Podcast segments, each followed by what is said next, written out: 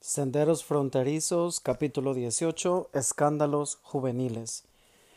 Muchos de mis compañeros de la escuela sabían que yo era mexicano, y los que no lo sabían se dieron cuenta cuando participé en Escándalos Juveniles, un evento patrocinado por los estudiantes de tercer año. Marvin Bell, el presidente de nuestra clase, que se sentaba junto a mí en la clase de la señorita Kellogg, me pidió que participara en él ese año.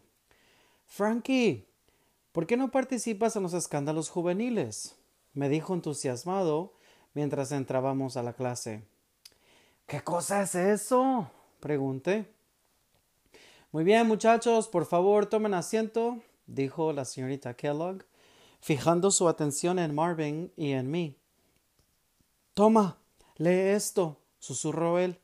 Me entregó un ejemplar de The Breeze, el periódico estudiantil de la escuela, y me señaló un artículo en la portada. Mira, uh, miré el artículo. Decía los escándalos juveniles inscritos para el show de marzo. Doblé el periódico y lo guardé debajo de mi escritorio. Al final de la clase, Marvin insistió. Tienes que ayudarle a nuestra clase, hombre.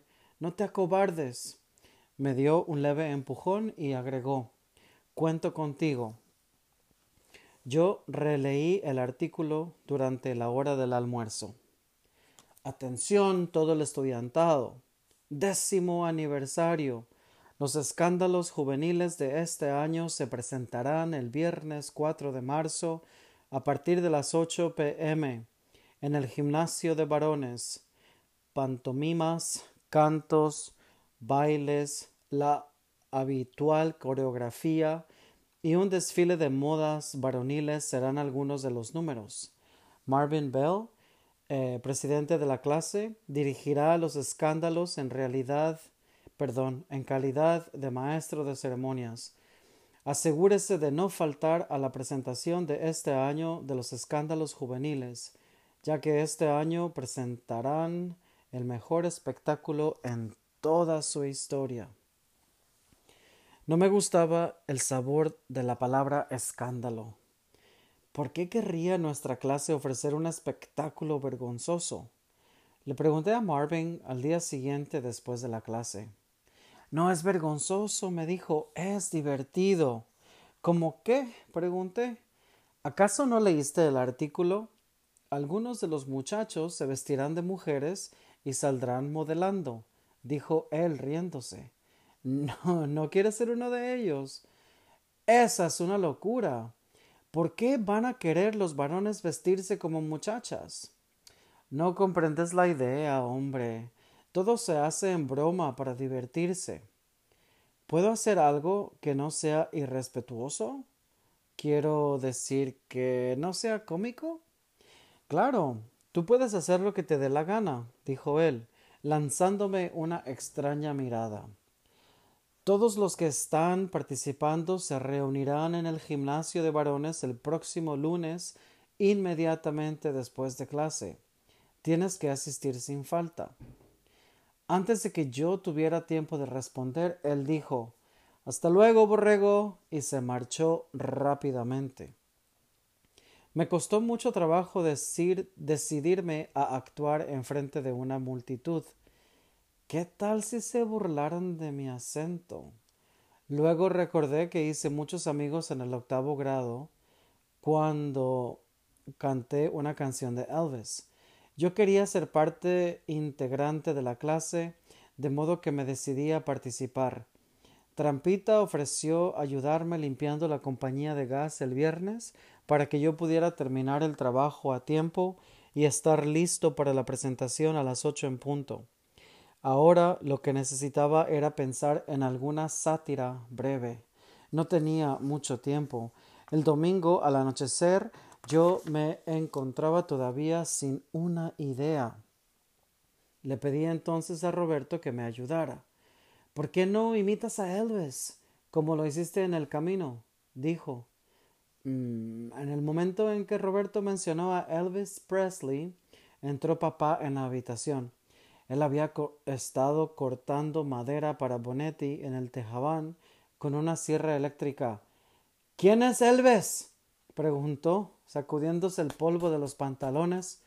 Nunca he oído hablar de él. Es un cantante americano. ¿Qué Elvis ni qué Elvis? Jorge Negrete, dijo él bruscamente, manifestando su preferencia por la estrella mexicana.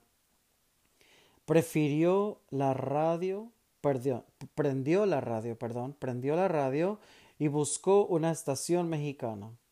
Sintonizó la canción Mi Tierra de Pedro Infante. Cuando era niño me gustaba escucharlo a él y a Jorge Negrete.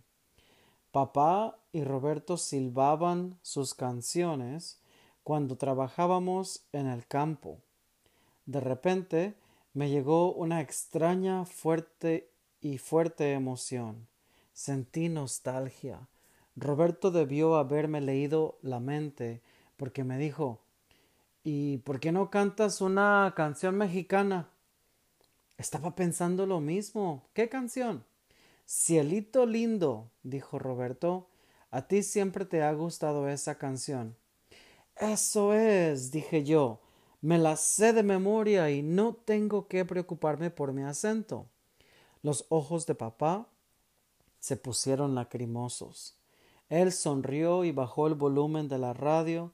Los tres nos quedamos sentados ante la mesa, en silencio, escuchando la música.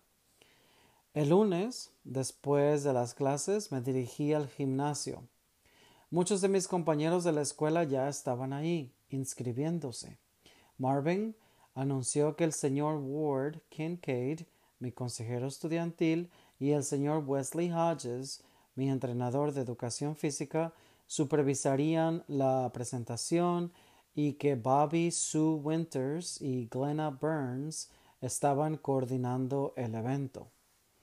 Bueno, muchachos, Divídanse en grupos de acuerdo a los números que interpretarán y díganos en qué consisten, gritó Bobby Sue. Su aguda voz resonó en todo el gimnasio. El señor Kincaid y el señor Hodges se recostaron contra la pared, con los brazos cruzados y murmurando algo el uno al otro. La multitud se separó formando pequeños grupos. Yo me quedé de pie, debajo del aro de la canasta, escuchando y esperando mi turno. Greg Kudron, quien estaba más cerca de Bobby Sue, se reportó primero.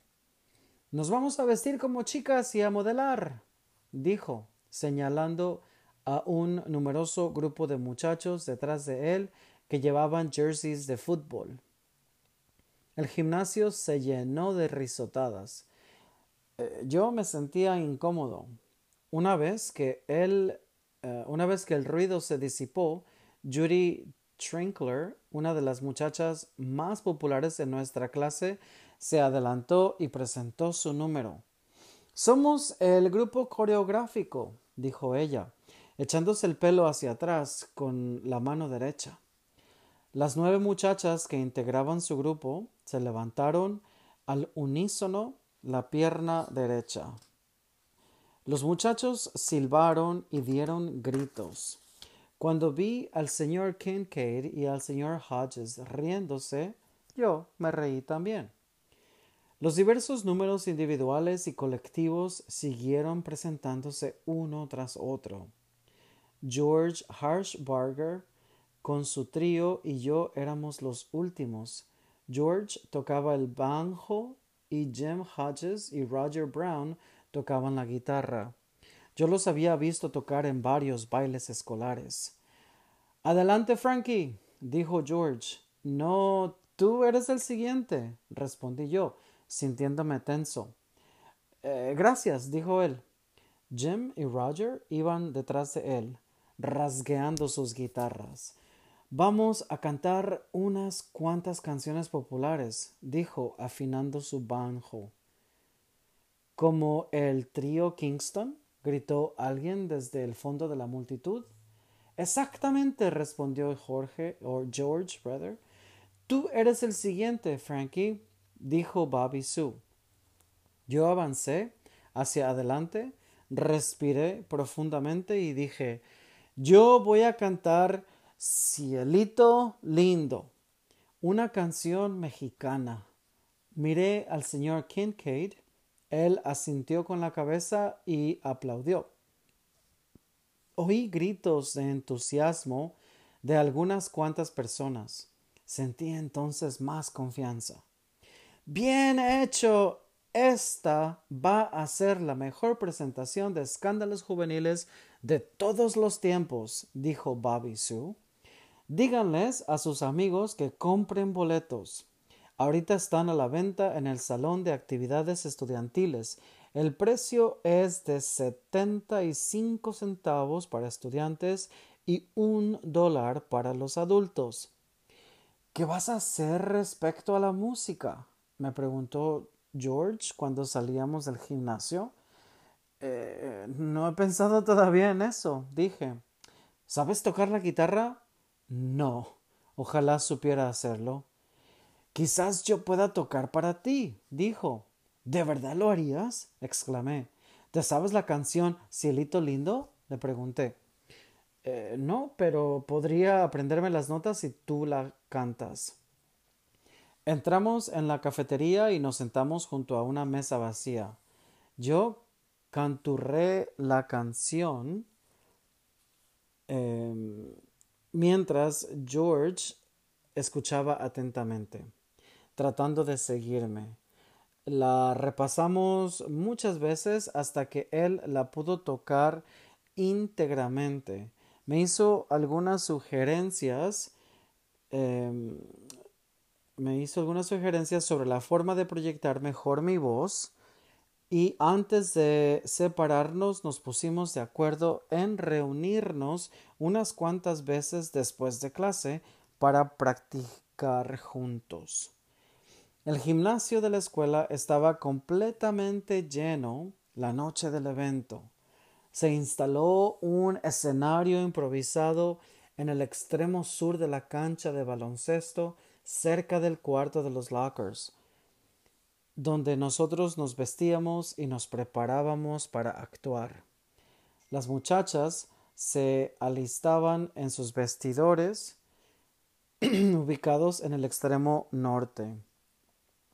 El aire estaba lleno de tensión y de emoción. Algunos muchachos zumbaban alrededor de los vestidores como moscas desveladas, golpeando los lockers metálicos y las paredes. Otros hacían fintas de boxeo. George y su trío se apiñaron en un rincón afinando sus instrumentos.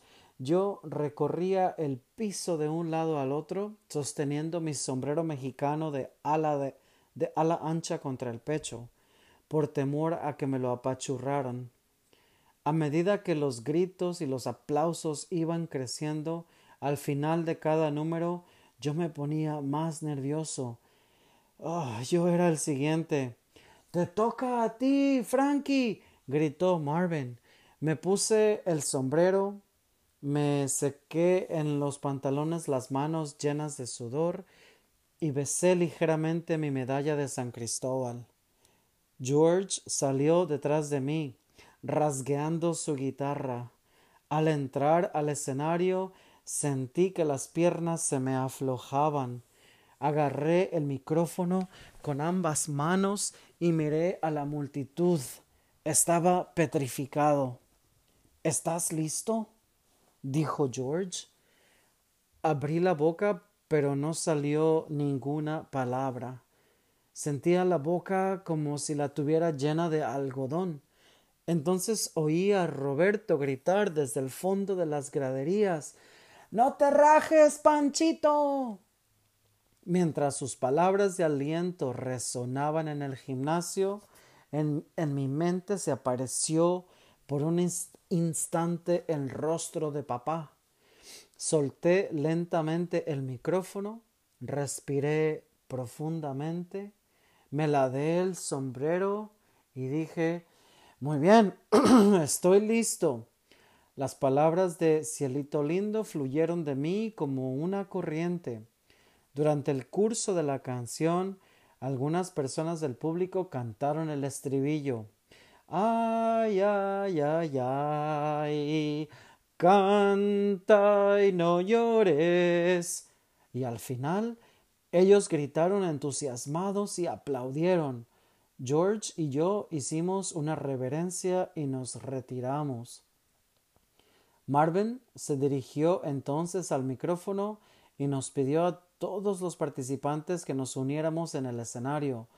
Todos recibimos una ovación que nos brindaron los asistentes puestos de pie.